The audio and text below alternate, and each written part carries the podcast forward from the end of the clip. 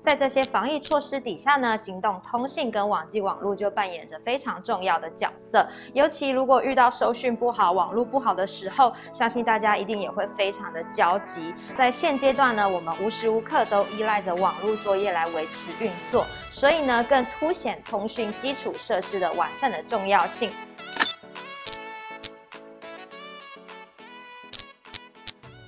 大家好，我是 Ashley，在本期的财经月刊要跟大家聊一下，因为疫情对我们的日常生活产生的影响，还有对于政府部门啊各行各业的营运都受到了冲击，所以本期邀请了特别来宾，研究四所的钟明泰博士来跟大家聊一聊关于台湾五 G 发展的趋势，还有如何加速部件。我们欢迎钟博士，钟博士你好，玉明好，我是台经院研究四所钟明泰，各位观众好。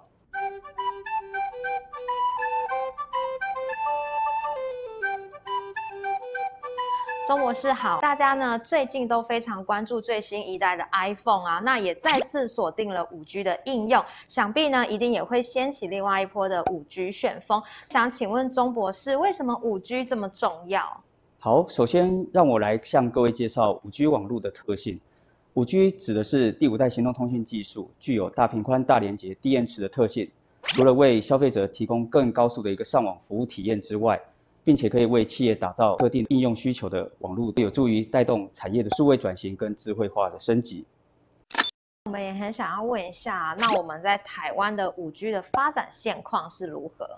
好，我国于二零二零年初完成五 G 试造，该年六月电信业者相继推出五 G 商用服务，至今已经超过两年的时间。在政府跟各家电信业者齐心努力之下，我国五 G 网络在国际的量测机构里面的评比屡屡获得佳绩。例如，在今年六月份全球的五 G 网速体验量测报告里面，五 G 下载速率的峰值达到九百二十二点五 Mbps，高居世界第一。其他数据也表现得非常的亮眼。另外，我国的各家电信业者也在该公司颁发的五 G 全球大奖里面荣获各项殊荣。根据国家通讯传播委员会的统计，至二零二二年第一季，五 G 基地台数已经达到两万九千多台。五 G 电波人口涵盖率已经达到九十四点三六 percent，不管在智慧医疗、智慧交通、智慧制造等各种的垂直应用场域里面的案件也达到三十二件。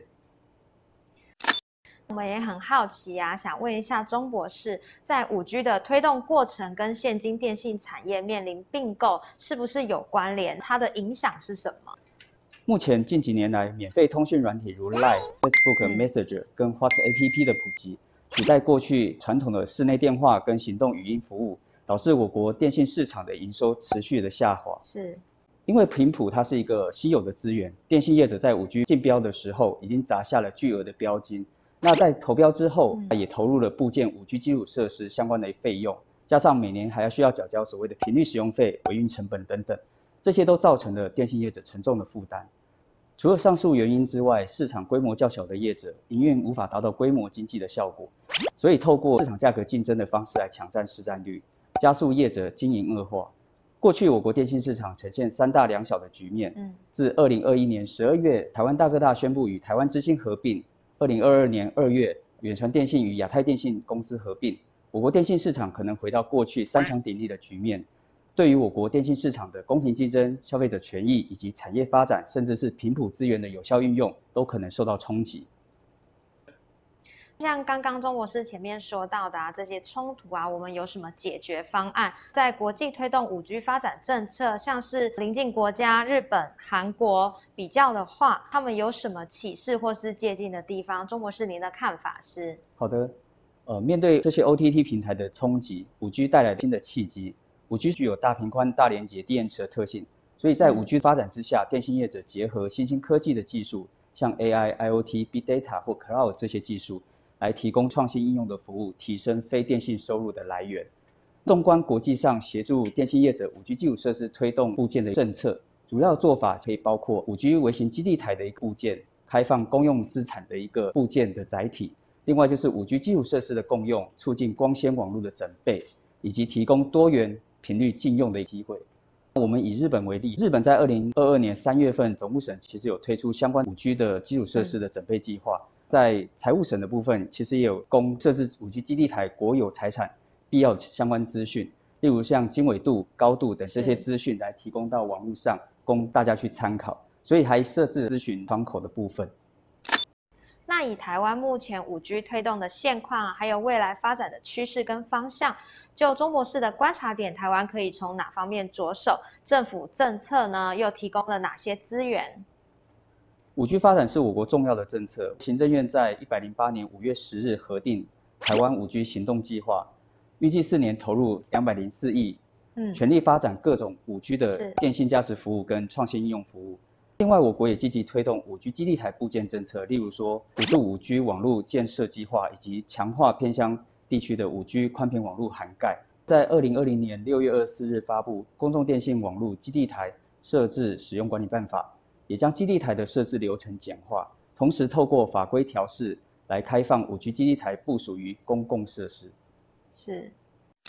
最后啊，还想问啊，在通讯的部件上，还有一个常常被大家提出的议题，就是低轨卫星。所以想请问钟博士，五 G 跟低轨卫星两者的关系，还有它的发展近况跟未来趋势。在五 G 的发展进程中呢，低轨卫星它的应用跟重要性是什么？